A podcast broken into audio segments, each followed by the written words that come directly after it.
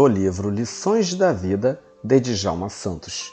Se desejas sinceramente ser uma pessoa afável, educada, prestativa aos seus semelhantes, jamais procure usar a força para convencer seus adversários, e sim a humildade, que certamente desarmará os ânimos, tornando as coisas mais fáceis para você.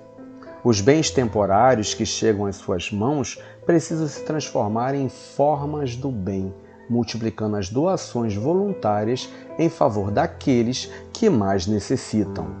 Lembre-se de que ninguém é tão pobre que não possa dar alguma coisa, e as oportunidades de fazer o bem estão sempre presentes em nossa vida. É só observar com cuidado o que se passa ao nosso redor, o quanto de pessoas que nos procuram em um só dia a fim de requisitarem nossa ajuda.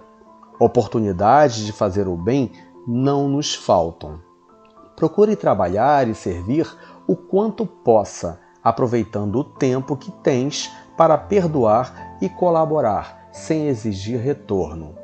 Num processo voluntário de doação, nunca nos esqueçamos de agradecer a Deus todos os dias de nossa vida pela alimentação, pelo oxigênio que respiramos, pelo vestuário, pela casa que nos abriga, pelos amigos, pelos pais, enfim, por tudo que nos chega às mãos todos os dias.